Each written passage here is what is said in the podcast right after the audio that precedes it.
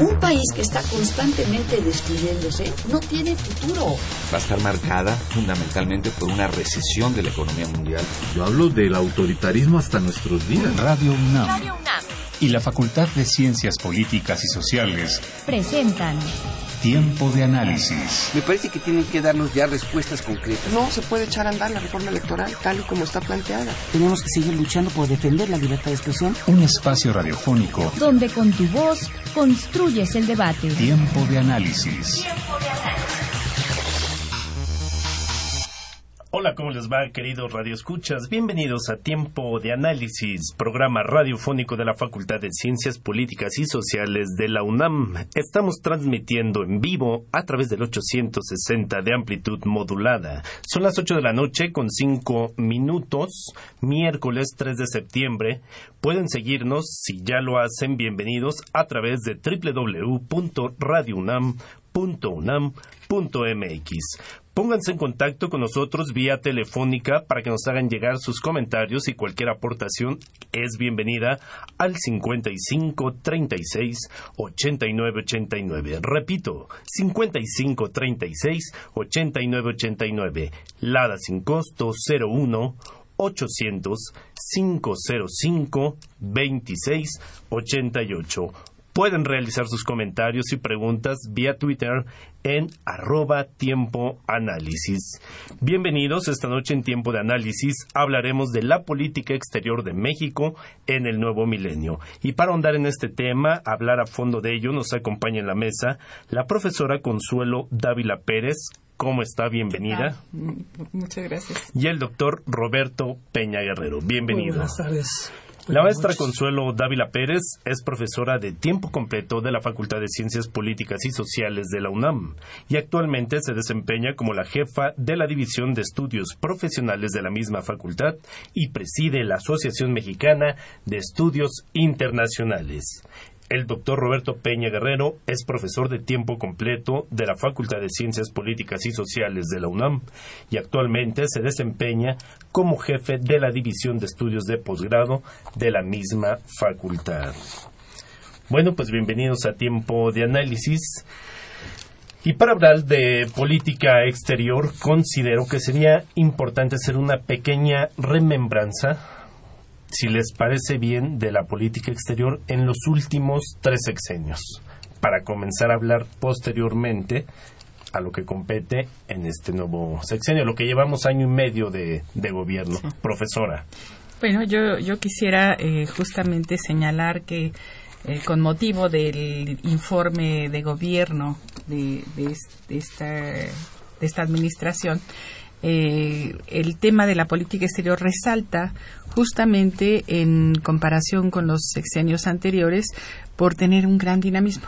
¿no? Eh, mm, yo diría que los grandes ejes de la política exterior no se modifican, durante todo este tiempo, pero sí hay un, una, digamos, mayor actividad, una intensa actividad diplomática que se siente y se, y se observa, por ejemplo, con algunos datos que se mencionaron ayer en el informe de gobierno, destaca, por ejemplo, el que se hayan realizado por parte del jefe del Ejecutivo 60 visitas, bueno, que haya recibido 60 visitas de jefes de Estado, que él haya participado en 23 giras internacionales en tres continentes, que haya participado en 12 foros multilaterales, estamos hablando de 18 meses, y que haya sostenido 180 encuentros bilaterales con jefes de Estado y de gobierno de otros eh, estados.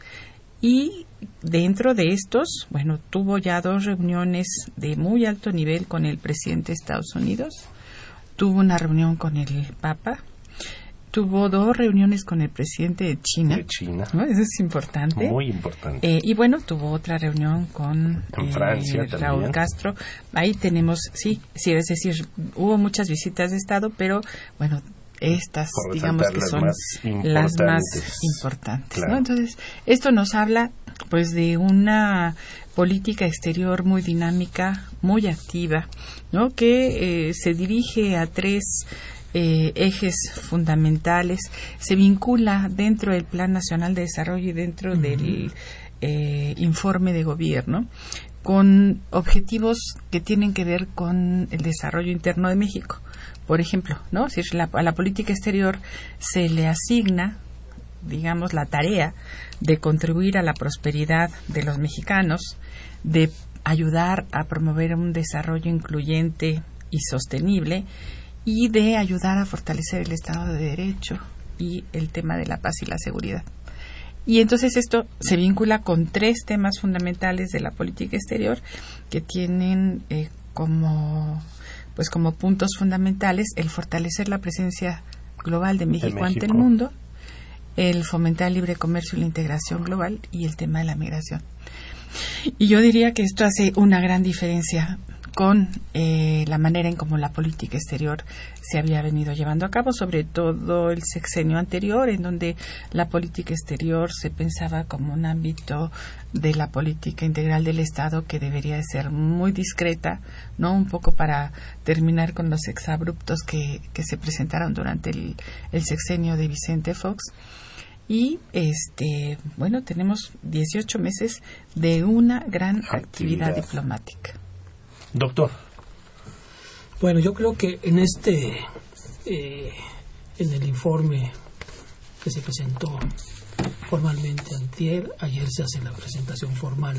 El informe, una síntesis, eh, refleja también, y pero yo creo que también esto con base en el Plan Nacional de Desarrollo que está promoviendo, promoviendo la actual administración, una visión eh, muy, muy activa, ¿sí? de, la política exterior, ya se hizo referencia a los resultados con datos eh, muy concretos, este, indicadores de esta, este activismo en la política exterior de México.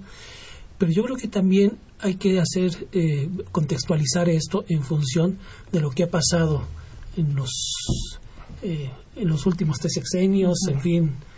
yo creo que ha habido realmente un cambio sustantivo en la correlación de fuerzas internacionales eh, que impacta un nuevo escenario de globalización. Entonces yo creo que hay que eh, percibir y entender eh, el accionar de la política exterior de México en la actual administración respondiendo a esos cambios que ha venido, se han venido dando a nivel mundial. únicamente podemos marcar como el nuevo contexto ¿sí? de la sociedad internacional eh, la etapa de transición después del fin de la Guerra Fría, toda la década de los noventas del siglo pasado eh, y el inicio de el, actual milenio, este, pero en función eh, de los cambios de gobiernos en México, ¿no? el sexenio de, Vicente Fox, el sexenio de Calderón, a qué respondieron. Yo creo que hay una hay una este, cambios sustantivos a nivel mundial en términos de correlación eh, eh, de fuerzas internacionales en todos los niveles, ¿sí? Y eh, el posicionamiento de México en, este, en estos cambios, obviamente tenemos que pensar en los noventas como momentos claves de ajustes de la sociedad internacional contemporánea, por ejemplo, en el ámbito del comercio, el paso del GATT a, a, la OMC en 1994 con los tratados de Marrakech es un hito en la historia del comercio durante todo el tiempo, ¿sí? Y la posibilidad de establecer ciertos parámetros en donde todos los estados entran a un régimen internacional con acuerdos sustantivos y hay problemas en, la ronda en la ronda Doha hasta la fecha, pero le dan una gran estabilidad al sistema económico internacional en términos de esta globalización que pensamos donde prácticamente están interviniendo eh, todos los países y todas las fuerzas. Obviamente esta etapa de la de la transición, una etapa de la transición del fin de la Guerra Fría, pues concluye el 11 de septiembre del 2001, este, en donde eh, el ataque a las Torres Gemelas, en fin, hay un replanteamiento de la presencia de los Estados Unidos a nivel mundial y esto tiene que ver también con, este, con una visión de eh, un activismo en el marco de la seguridad internacional muy particular que va a ir marcando los, los rumbos en términos del ámbito de la seguridad internacional. Estoy hablando del comercio, la economía, obviamente en el 2007-2008 la crisis económica también es un momento clave de, replanteamiento de los paradigmas de la globalización eh, económica, la globalización neoliberal y eh, en este marco el inicio de la actual, la actual administración pues eh, entra en una dinámica muy particular con un activismo, pero también repensando la globalización y definiendo ¿sí? esta visión de México con responsabilidad global que se, que, se plantea en el Plan Nacional de Desarrollo y que se refleja en el marco del activismo de la política exterior en los últimos 18 meses y que, eh, bueno, fue el contenido del informe, pues está referido a todo el cúmulo de actividades que tienen que ver no solamente con la Secretaría de Relaciones Exteriores, que su profesionalismo, eh, vamos a decir, la madurez de, nuestros cuerpos diplomáticos están dándole una, un nuevo impulso, ¿sí? a esta administración en función de los recursos humanos con los que cuenta y la experiencia que tienen, pero también de otras secretarías de Estado, ¿sí? Que están participando en este esquema, esta visión integral de la eh, política exterior de México, como es la Secretaría de Economía, ¿sí? y todo lo que despliega en términos de las negociaciones de los tratados de libre comercio y la presencia de México en diferentes frentes. Yo nada más haría un comentario en relación a esta a este activismo de la política exterior de México, que los datos que señalaba la, maestra Dávila, eh, pues ahí están. En los 18 meses ha tenido realmente una política eh, de alto nivel, donde el presidente de la República ha estado presente en foros multilaterales, bilaterales, en fin. Pero eh, yo creo que hay que reconocer que falta algo de precisión en cuanto a los objetivos que se, se, pretenden alcanzar con la política exterior de México. Voy a poner el caso, por ejemplo, de todo el activismo en el marco de la promoción económica, en donde eh, pues toda la infraestructura de nuestras embajadas y consulados pues tienen ahí una tarea muy importante en cuanto a esto, ¿sí? Pero, por ejemplo, en relación con Estados Unidos y Canadá, en el marco del Telecán, este, donde tenemos, bueno, la reunión eh, de eh, Obama, de Harper y, Peña en Toluca este año, ¿sí? que le da un punto de referencia a una revisión del planteamiento del Tratado de Libre Comercio. Sin embargo, ¿hacia dónde vamos? Justamente es lo que iba a preguntar. ¿Cuál es el fin de...? Al final de cuentas, ¿qué se está buscando? Es profundizar la integración de América del Norte, ¿sí? Este, ¿Bajo qué parámetros? Eh, esta promoción de espacios de trabajo y de concertación de políticas comerciales y financieras, pero eh, con un objetivo muy preciso que no sabemos.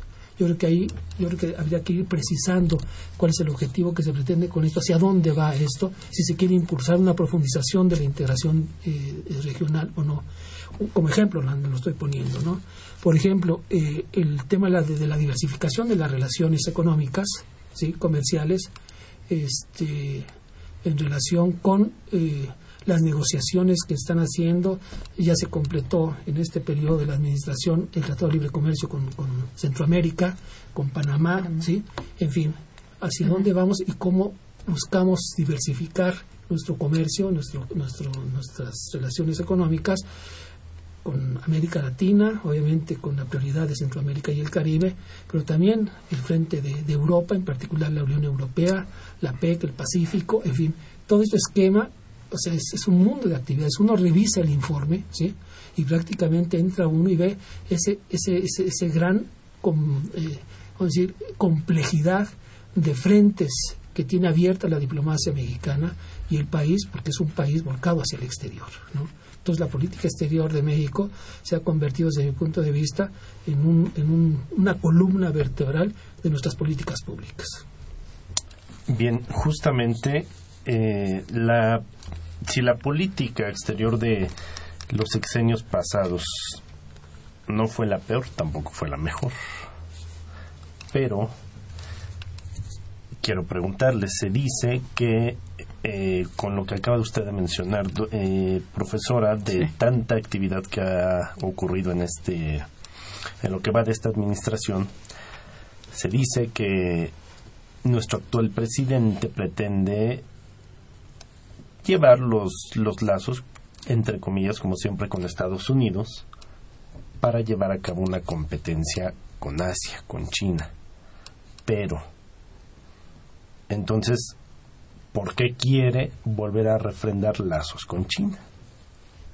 Yo creo que ahí, bueno, hay, puede haber muchas interpretaciones, pero me parece que algo importante que hay que destacar de la política exterior de este gobierno es que pretende romper con el carácter que tuvo la política exterior durante el sexenio pasado, a lo mejor eso es importante, en términos de que la política exterior estaba dirigida eh, pues casi exclusivamente al tema de la seguridad, ¿no? En lo interno y en lo internacional, mucho también por, por, por, lo que sucedió en el 2001 en Estados Unidos, por la guerra con Irak, por los conflictos con eh, Afganistán y todo esto, que, eh, bueno, hicieron que Estados Unidos desarrollara una política exterior eh, en, en, una lucha contra el terrorismo, a favor de una guerra preventiva. Entonces, toda la política exterior de Estados Unidos giró en torno a la seguridad, ¿no? Y coincide con que en México eh, este se pues se agudizaron todos los problemas de, de, violencia, de narcotráfico, de crimen organizado. Entonces, de repente parecía como que la política exterior, ¿no? Tanto en lo interno como en lo externo, se dirigía al ámbito de la seguridad. Yo creo que esta, esta actividad y esta intensidad de la política exterior de este gobierno nos reflejan una, una intención muy clara por terminar con esta visión ¿no? de, de, una política exterior dirigida exclusivamente a, preservar la seguridad. Yo creo que ese es un objetivo. Y entonces estos movimientos y, y, que México esté en Estados Unidos y en Canadá y en América Latina, ¿no? Tiene como que en Asia, tiene un objetivo muy concreto, que es terminar con esta visión, ¿no? Eh, de la política exterior dirigida a una, a una sola área. Incluso yo me atrevería a pensar que el mismo nombramiento del secretario José Antonio Mid al frente de pues del máximo órgano ¿no? que se dedica a eh, llevar a cabo la política exterior que es de formación economista ¿no? es importante porque es una señal en términos de la necesidad de diversificar no los contactos de México sino los temas que aborda la política exterior mexicana, que entonces ahora se dirigen hacia a fortalecer la presencia global de México, pero sobre todo, ¿no? a celebrar acuerdos comerciales, convenios, a participar en muchos foros internacionales que no tienen que ver con el tema de la seguridad y bueno, el tema de la migración que está presente y que va a estar presente en la medida que se sigan presentando estos problemas. Ahora, en relación con el tema de Asia, pues yo creo que eh, México no, no está pensando en, en rivalizar con Asia. Yo creo que no, yo creo que de ninguna manera. El, el hecho de que haya tenido dos reuniones con el presidente de China es muy importante. O sea, China está teniendo una presencia a nivel internacional muy importante. Es la segunda potencia económica internacional en este momento. Algo que, sí se puede observar es, bueno, esta, esta necesidad de México de eh, fortalecer su presencia económica en Asia y que le hace a lo mejor transitar por los caminos que marca en buena medida pues su relación con Estados Unidos. ¿no? por ejemplo, la participación de México en el acuerdo de asociación transpacífica, en donde participan muchos países de Asia, de Oceanía, y los países de América de la cuenca de la que participan en APEC, ¿no? que son los países que dan al Pacífico, es importante porque marca una mm, tendencia muy clara a tener un acercamiento con todas esas economías que están teniendo un crecimiento desmesurado pero en donde no participa China. Eso no quiere decir que México no tenga contacto con China. Yo creo que sí lo hay, nada más que México tiene que ser un poco más cuidadoso porque pues China sí representa, ¿no? un rival importante para la hegemonía de los Estados Unidos y eso no lo podemos evitar. Claro. Entonces yo creo que ahí hay como que un juego muy muy terso, muy cuidado, muy delicado, ¿no? En donde México se acerca a las economías asiáticas que tienen un crecimiento y una pujanza impresionante, en donde México ve alguna posibilidad de intercambio, de inversiones, sobre todo con a partir de las reformas eh, e- económicas internas, ¿no? La reforma energética, la reforma fiscal, este, que presentan al país como, como un lugar eh, atractivo para la inversión extranjera, que yo creo que va a llegar y va a llegar en grandes proporciones. Entonces no creo que sea tanto que México rechace, ¿no? un acercamiento con China, sino que es cuidadoso en términos de la relación que ella mantiene con pues con su principal socio comercial que es Estados, Estados Unidos. Unidos. Muy bien, vamos a hacer una pequeña pausa. Son las 8 de la noche con 24 minutos. Comuníquense con nosotros y háganos llegar sus preguntas al 55 36 89 89. Soy Alonso García, continúen con nosotros en Tiempo de Análisis. Políticas Invita. Conoce las actividades académicas y culturales de nuestra facultad. Cine, seminarios, conferencias, exposiciones, coloquios. Políticas Invita. Muy buenas noches. Como cada miércoles te saluda Jessica Mejía y esta semana Tiempo de Análisis y la Facultad de Ciencias Políticas y Sociales te invitan a si eres alumno de bachillerato, estudiante de licenciatura o de posgrado, no dejes de participar en la cuarta edición del Concurso Nacional de Video Universitario Visiones del Arte, el cual se desarrollará en el marco de la exposición Desafío a la Estabilidad, Procesos Históricos en México 1952-1967 misma que se encuentra en el Museo Universitario de Arte Contemporáneo, ubicado en la zona cultural de Ciudad Universitaria. Esta exposición plantea una investigación de las expresiones artísticas de México entre el 52 y el 67, momento histórico de suma importancia en la conformación del arte y la cultura contemporánea mexicana. Para participar, tienes que realizar un video planteando la idea de desafío de la estabilidad, informando de forma crítica nuevos enunciados sociales, políticos y artísticos como éticos. Consulta las bases en www.moac.unam.mx y en los teléfonos 5622-6999, extensión 48829 y al 5622-9470, extensión 1030. Eso fue todo por esta semana en Políticas Invita. Sigue escuchando Tiempo de Análisis. Estamos de regreso en tiempo de análisis hablando de política exterior. Doctor Roberto Peña, ¿qué podemos decir de la seguridad? Bueno, yo creo que la, maestra Dávila lo ha señalado con mucha claridad y se refleja en el informe, en, en este segundo informe, donde en, el, en la parte de México con responsabilidad global se aborda el tema de la seguridad, pero no como se venía abordando en los informes de las administraciones pasadas, ¿no? de las dos de los dos sexenios pasados. Yo creo que eso es muy importante porque como que si hay un, una eh, un corte, ¿no? Es una hipótesis, eh, pero que se refleja en términos de, de eh, la forma en que se está concibiendo la presencia de México en el mundo y las prioridades de su política exterior. Pero yo creo que en la agenda de la política exterior actual, ¿sí? el tema de la seguridad está presente. Hay que recordar que México, ¿sí?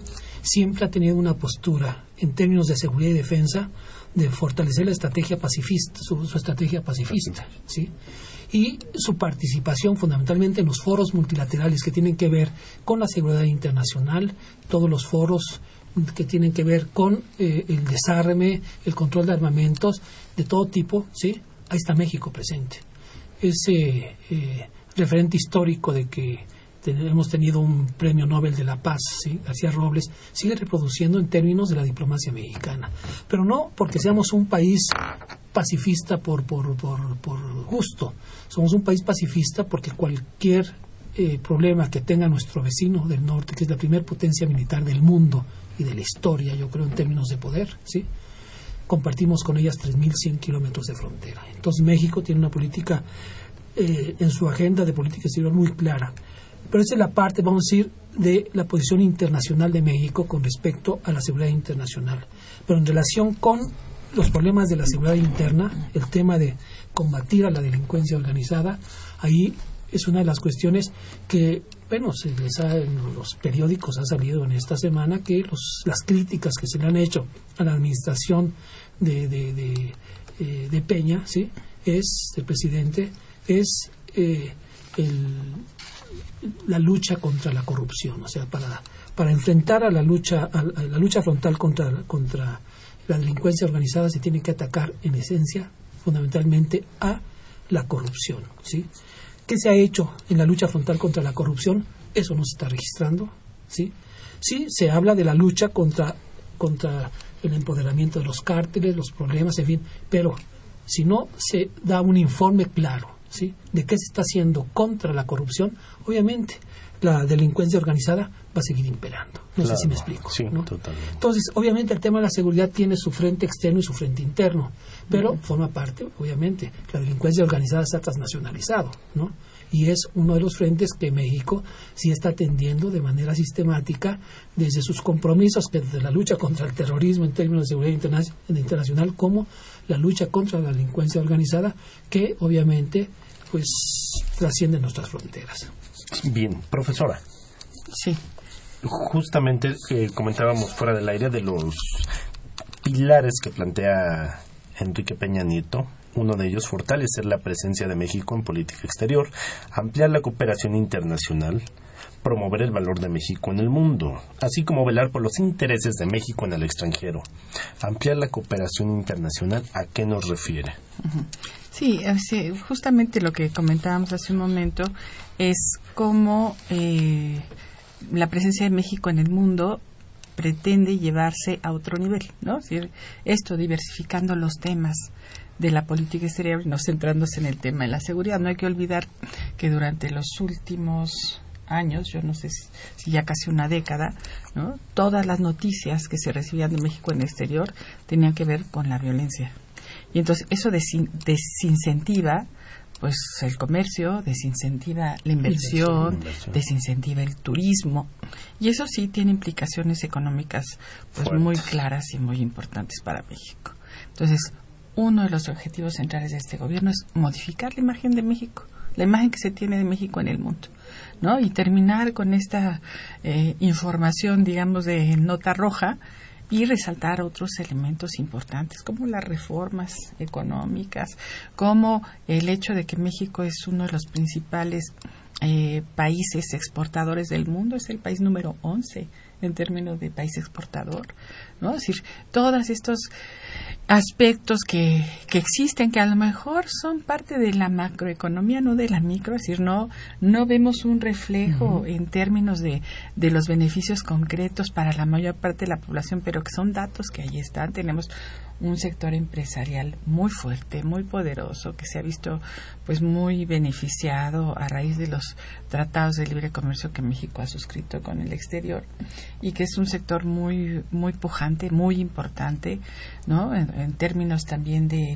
pues de las filiales de las empresas transnacionales que se han establecido en el país y de la gran cantidad de de, eh, de productos que exportan.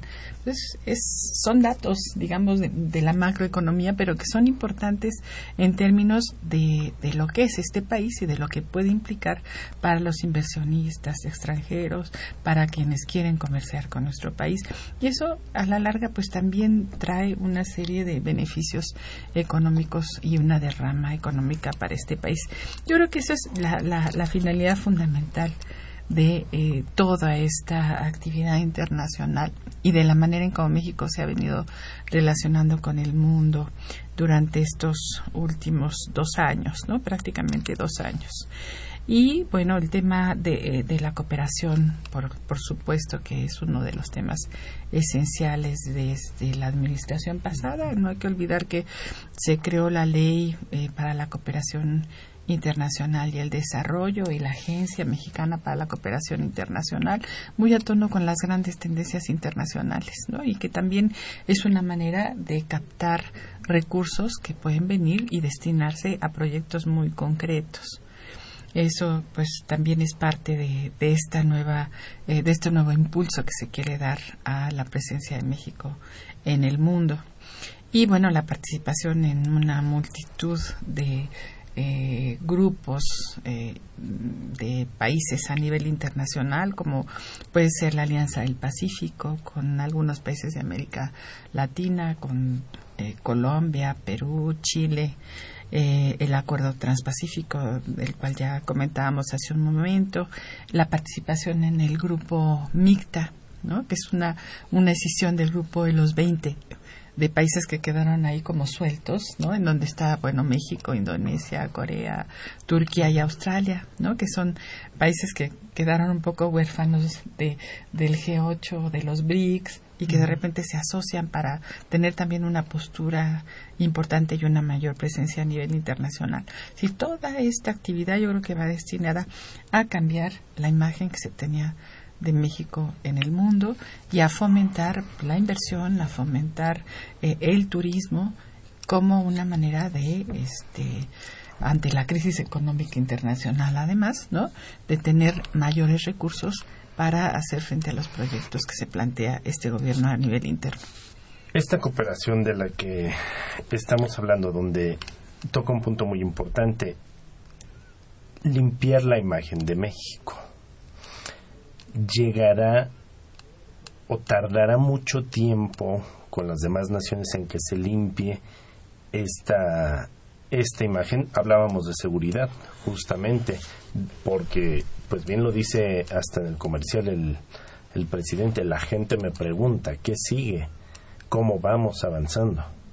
¿Cómo se limpia esa imagen? Porque lo seguimos viendo aquí en el, en el DF. Curiosamente, lo dejo entre paréntesis, a mí se me hace muy raro, en términos de seguridad, cómo es que Michoacán va a abrir un nuevo aeropuerto. ¿Quién financia ese nuevo aeropuerto? Bueno, ahí bueno, hay que revisar los presupuestos, si va a haber participación de la iniciativa privada y cómo se manejan. Este, no te estás refiriendo al, anuncio hoy del día de hoy del nuevo aeropuerto, la ampliación del aeropuerto federal de la Ciudad de México, ¿no? No, te estás hablando de, uno de Michoacán. Sí, sí, sí, que ya salió en el periódico que se va a abrir un nuevo aeropuerto en Michoacán y digo, bueno, yo creo que el caso de Michoacán requeriría una... A Michoacán me refiero. Varias mesas de, diálogo, ¿no?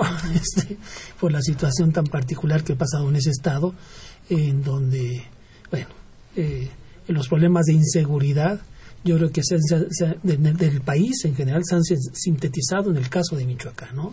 Se ha convertido en un referente paradigmático de los problemas del empoderamiento de la delincuencia organizada en México, ¿no?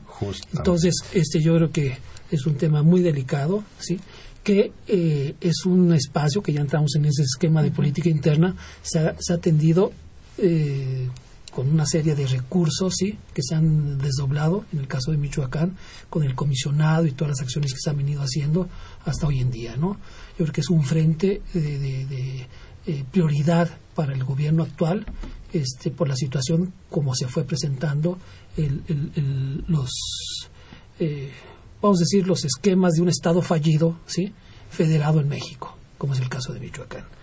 Este, yo sí quisiera regresar un poco al tema de la cooperación internacional, en, que forma parte también de cómo combatir el problema de, de, la delincuencia organizada, ¿sí? México, si no, si no estamos anclados en un esquema de cooperación internacional, fundamentalmente con Estados Unidos, ¿sí? Porque el trasiego de la droga, todo el problema de los cárteles, tiene su, su relevancia y funcionamiento en términos del narcotráfico en relación a los millones de consumidores que tenemos en el país, vecino. ¿sí? Entonces, es un esquema que, que, por fuerza se tiene que atacar desde una perspectiva de la política exterior de México, una política integral que tiene que ver con la política exterior de México y los esquemas de cooperación. ¿no?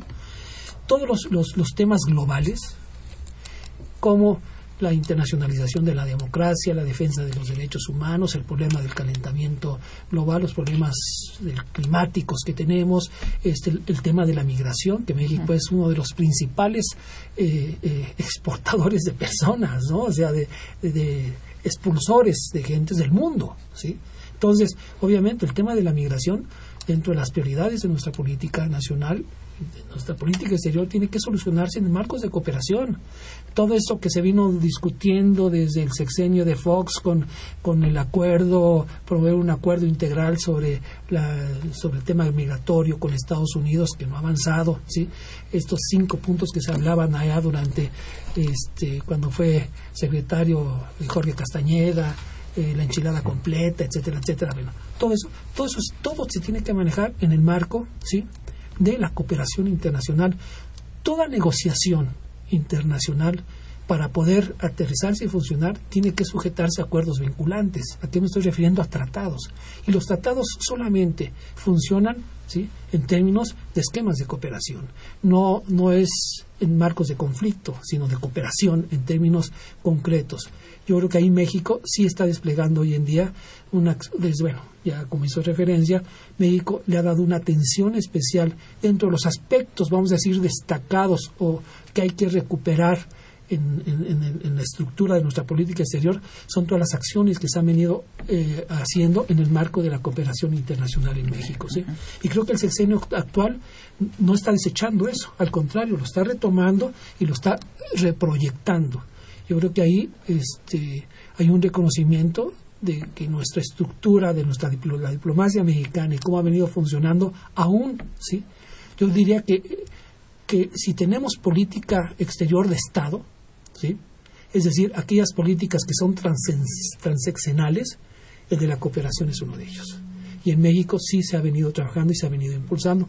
Y lo tenemos, bueno, prácticamente con todos los espacios de negociación, tanto a nivel de las relaciones bilaterales, ¿sí? como en el ámbito multilateral. Y la cooperación es clave para entender el buen funcionamiento ¿sí? de una política exterior de cualquier país y México está anclado en todo este replanteamiento de la globalización hoy en día, de que el tema de la cooperación es fundamental. Profesora, ¿quiere comentarnos algo? Sí, yo, yo nada más quisiera andar un poquito también en este tema porque me parece muy importante que incluso en la relación con Estados Unidos, en donde el tema de la cooperación para el combate al narcotráfico, ¿no? en, en, aras de, tener una mayor seguridad continental que pasa por el ASPAN primero, durante el sexenio de Fox y luego con la iniciativa Mérida, ¿no? En donde, pues, el, el tema principal era la cooperación para el combate al crimen organizado. Es decir, esto sigue caminando, ¿no? Pero se le da realce a otros temas también en la relación con Estados Unidos que tienen que ver con la cooperación internacional. Por ejemplo, el, el tema del foro, del foro bilateral sobre educación superior, innovación e investigación, que es muy importante, el famoso FOBESI, ¿no? en donde eh, se piensa bueno, que hay que mejorar eh, los recursos humanos con que se cuenta, dar mayor calidad a la enseñanza y a la preparación de nuestros cuadros. Y se piensa que al final de ese sexenio se puede lograr la meta de enviar 100.000 estudiantes mexicanos a Estados Unidos y recibir 100.000 estudiantes estadounidenses en México, ¿no? Bueno, pues eso también es producto de un eh, proyecto mucho más amplio, ¿no? De mejorar e incentivar la cooperación, este, con, con, en este caso con Estados Unidos. Y bueno, me parece que sí, los temas de cooperación, ¿no? Son los temas en los donde entra la cooperación no son estos temas globales, que son importantes y en donde México está presente. Y bueno, por otro lado, eh, me gustaría nada más comentar que en términos de la relación con Estados Unidos y con, con estos temas de cooperación, pues el tema de migración es un tema fundamental, sobre todo a raíz de que el tema de los niños migrantes se ha considerado como un desastre humanitario. ¿no? Porque México no nada más es un país, un gran país, por supuesto, expulsor de mano de obra, sino que también es un país de tránsito de migrantes. y esto se ha venido incrementando cada vez más. Parece ser que eh, la migración de, de, Centroamérica que pasa por México es cada vez mayor, mayor, al punto de crear efectivamente una crisis humanitaria que hay que resolver y que no se puede resolver sino a través de la cooperación internacional. Entonces, todo este diálogo que el gobierno mexicano ha venido sosteniendo con los países centroamericanos, con Honduras, con El Salvador, con Guatemala, con Belice, ¿no? Que son los países que están expulsando ahorita una gran cantidad de menores de edad, pues es importante no solamente por el tema de la seguridad, que también tiene que ver con esto, sino ya es una cuestión de, eh, pues de, de, una respuesta humanitaria compartida, ¿no? Y bueno, creo que aquí la posición de estos países, México y los países centroamericanos, es de pedirles, solicitarle a Estados Unidos que considere a, estos niños migrantes casuísticamente y en un determinado momento pueda eh, pues definir su situación en términos de si son niños eh, que necesitan un estatus de refugio o eh, antes de regresarlos a sus lugares de origen. Entonces yo creo que este es un tema también fundamental, esencial que hay que considerar dentro del ámbito de la relación eh, con, de México con Centroamérica y con Estados Unidos y que requiere del ámbito de la cooperación internacional entre todos los actores involucrados. Se ha venido complejizando de tal forma el problema de la migración internacional para México, ¿sí? porque como lo señala la, maestra, al final de cuentas no es solamente que nosotros tenemos indicadores altísimos de, movilidad de mexicanos hacia Estados Unidos, ¿sí? también con problemas de, niños, ¿sí? sino que también este paso, este tránsito de los migrantes de Centroamérica hacia Estados Unidos implica la necesidad de establecer políticas claras y bien definidas sobre este eh, controles sosorris y esa, esa palabra pesa mucho por la propia situación de, de nosotros como expulsores de, población, ¿sí? Cómo, cómo, cómo arroparlos y cómo trabajar ¿sí? con los países expulsores, este, en donde México tiene ese frente que lo está atendiendo, hay todo un esquema y se señala en el informe todas las iniciativas que se tienen para, para eh, regularizar el tránsito en la frontera sur, prácticamente con Guatemala, ¿sí? Este, la parte de Belice que es menos complicada, pero con Guatemala es realmente una, una movilidad fronteriza libre que ha durado toda la vida así, pero que ahora va a implicar ciertos, ciertos controles para, para estar este, eh, pues conteniendo esa masa, ¿sí? ese movimiento, este, de alguna forma, obviamente la, Estados Unidos ha trabajado, viene trabajando con México, tienen que promover esquemas de cooperación para atender a las sociedades expulsoras de los países centroamericanos. Ahí debe hacer un, hay una corresponsabilidad prácticamente de Estados Unidos México con los países centroamericanos y que creo que sí se empieza a buscar vías de solución o de atender esa problemática que es una es una problemática muy muy delicada. Importante. Momento de hacer una pausa, 46 minutos después de la hora. Síganos en el Twitter, arroba tiempo análisis. Momento de escuchar la cápsula en el librero.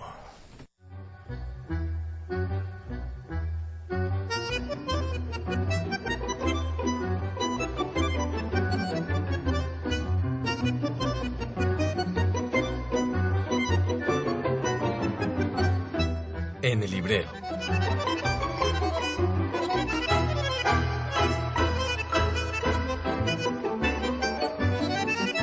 Semana, Tiempo de Análisis y la Facultad de Ciencias Políticas y Sociales te recomiendan que conozcas, compres y leas el libro México Recargado, Dependencia, Neoliberalismo y Crisis esta nueva obra de Adrián Sotelo Valencia nos habla de un México recargado, como una figura emblemática de un país que insiste en mantenerse sumergido en el pasado, asumiendo conductas, paradigmas y dogmas que en otras latitudes se han agotado y que lo han precipitado a una crisis cada vez más abismal.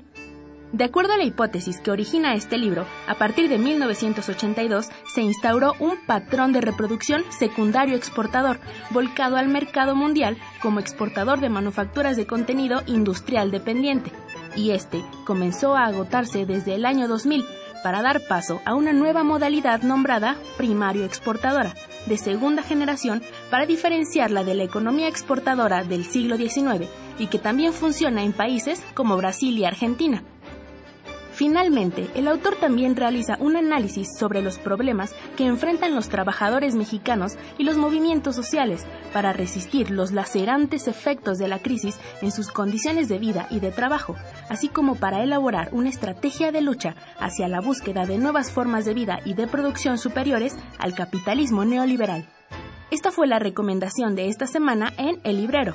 No dejes de adquirir un ejemplar de esta obra. Visita la librería de la Facultad de Ciencias Políticas y Sociales y quédate con nosotros en Tiempo de Análisis.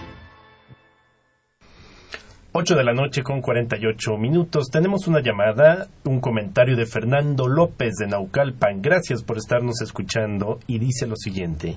Aunque Enrique Peña Nieto quiere limpiar la imagen del país, los señalamientos de Amnistía Internacional y Human Rights Watch sobre desaparecidos y la impunidad no lo hacen tarea sencilla. ¿Qué opinan de ello? Pues de ninguna manera es una tarea sencilla, ¿no? Y bueno, por más, efectivamente, por más que se quiera cambiar la imagen de México en el exterior, si a la larga no hay un resultado claro y contundente de que este nivel de violencia y de inseguridad baja al interior del país, pues tarde o temprano esto va a salir, ¿no?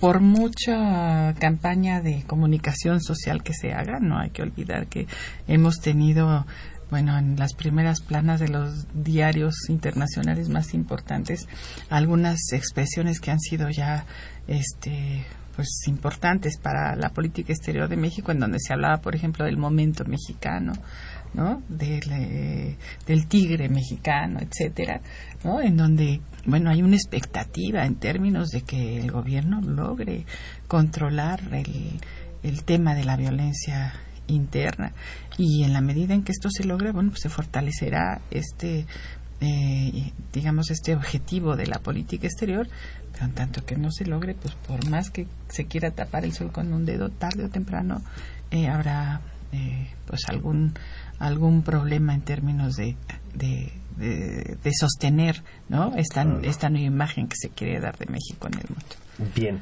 pasemos al Congreso de la MEI. Platíquenos.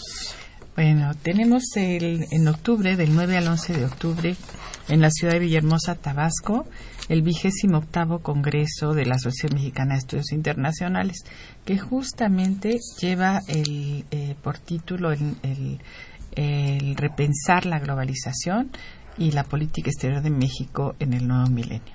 Entonces, todos los temas que hemos abordado esta noche y muchos otros temas que se están quedando ¿no? en el tintero eh, son temas que se van a abordar en el, en el coloquio nacional. Este coloquio es un, este congreso es un congreso que se lleva a cabo eh, anualmente y que reúne a todos los eh, académicos, a los tomadores de decisiones, a los interesados en los temas internacionales y que permite una, un intercambio de, pues, de opiniones, de puntos de vista y de perspectivas de la política exterior de México y de los grandes temas internacionales pues que tienen una incidencia clara en la política exterior de nuestro país. Tenemos para este congreso eh, registradas 150 mesas de trabajo, 150 mesas de discusión sobre diversos temas de la realidad internacional y de la política exterior de México. Tenemos 11 eh, conferencias magistrales. es un gran encuentro, es el gran encuentro de los internacionalistas eh, mexicanos, también con la presencia de algunos invitados extranjeros.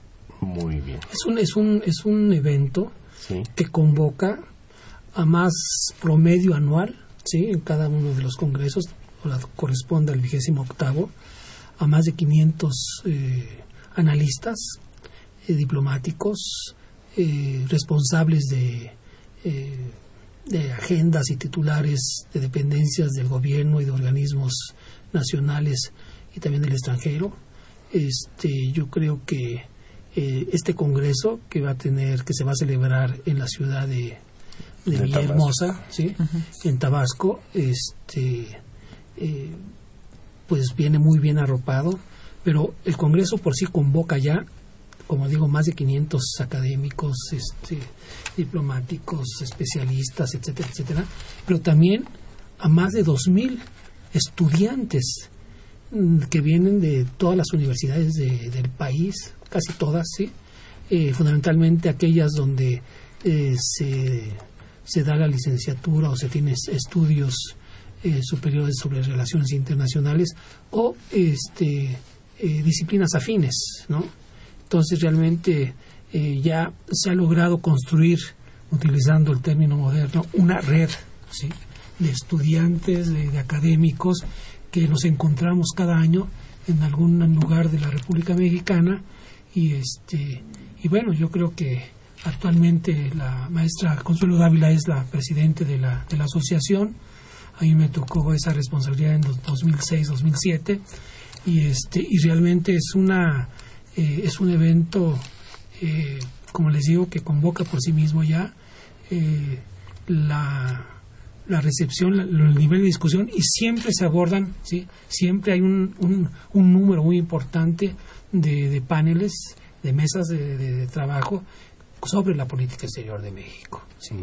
¿Por qué? Porque al final de cuentas eh, todas las discusiones académicas que tienen que ver con la sociedad internacional, los problemas globales, este, los marcos teóricos, los debates teórico-metodológicos para entender el mundo actual, ¿sí? Siempre, siempre, ¿sí? Aterrizan en el problema del Estado, la política exterior de los Estados y los tomadores de decisiones. Entonces, es un espacio de, yo diría, de alto nivel. Vamos a tener eh, pues prácticamente todos los temas que vienen en, el informe, en la agenda de la política exterior de México, están ahí volcados en mesas de trabajo, en paneles, y eso le da una distinción a nuestra asociación que eh, pues ya convoca también a otros presidentes de otras asociaciones. En esta ocasión va a estar, eso ya te lo dejo a ti, ¿no? Sí, tenemos, eh, bueno, algunas eh, personas que vienen de Guatemala, tenemos gentes que vienen de Colombia, tenemos una presencia importante de otras eh, personalidades que también trabajan el tema de las asociaciones nacionales. Y bueno, viene el presidente de la Asociación de Estudios Internacionales de la Mundial, a donde la Asociación Mexicana está afiliada. Este viene el doctor Amita Bacharia, que es una gente muy reconocida a nivel internacional. Tenemos una gran cantidad de personalidades. donde se puedan meter nuestros amigos radioescuchas para obtener más información? Sí, sí, sí, es www.amei.mx. Ya lo escucharon, www.amei.mx. Del 9 al 11 de octubre, el Congreso de la MEI en Villahermosa, Tabasco. Brevemente, para concluir, ¿Qué decimos de la política exterior? ¿Va por buen camino en este en lo que va de esta administración? Hay, hay una discusión muy interesante en relación con el titular. Eh, eh, siempre ha existido un debate en relación si el titular de eh, la Secretaría de Relaciones Exteriores tiene que ser un diplomático de carrera o no. ¿sí? hay puntos encontrados, pero hemos tenido excelentes este, eh, secretarios de Relaciones Exteriores, eh, obviamente de carrera, diplomáticos, que le dan una distinción a su actividad, a su, al periodo que le, le tocó estar al frente, pero yo creo que en esta ocasión eh, el secretario Mid, como se señala también en el informe, es muy interesante, como dicen el economista, ¿sí? lo identifican como un, un, secretario de Relaciones Exteriores con este perfil de economista, yo creo que ha venido eh, realizando una eh, eh, pues una agenda vinculada perfectamente bien y de acuerdo con el Plan Nacional de Desarrollo, con un activismo y un impulso y por lo menos los, los colegas, compañeros diplomáticos de carrera que están en el, activos en servicio exterior, hay un reconocimiento de que se vienen haciendo las cosas en serio y bien. ¿No? Y eso es un punto de referencia que eh, desde un frente de las políticas públicas de este país que se están atendiendo. Realmente cuando uno ve el informe y el mundo de actividades de la Secretaría, con tan pocos recursos y tan poco personal, ¿sí? si nosotros lo, comparamos con otras cancillerías en el mundo, de países similares a México, pero no sería Brasil, que tiene una cobertura de recursos en personas y pero México va ahí y está trabajando con esas limitaciones, está bien, ¿no? Muy bien. Lamentablemente se nos ha terminado el tiempo. Agradezco la presencia de la maestra Consuelo Dávila. No, al contrario, gracias. Y del doctor Roberto Peña. Siempre es un gusto estar aquí.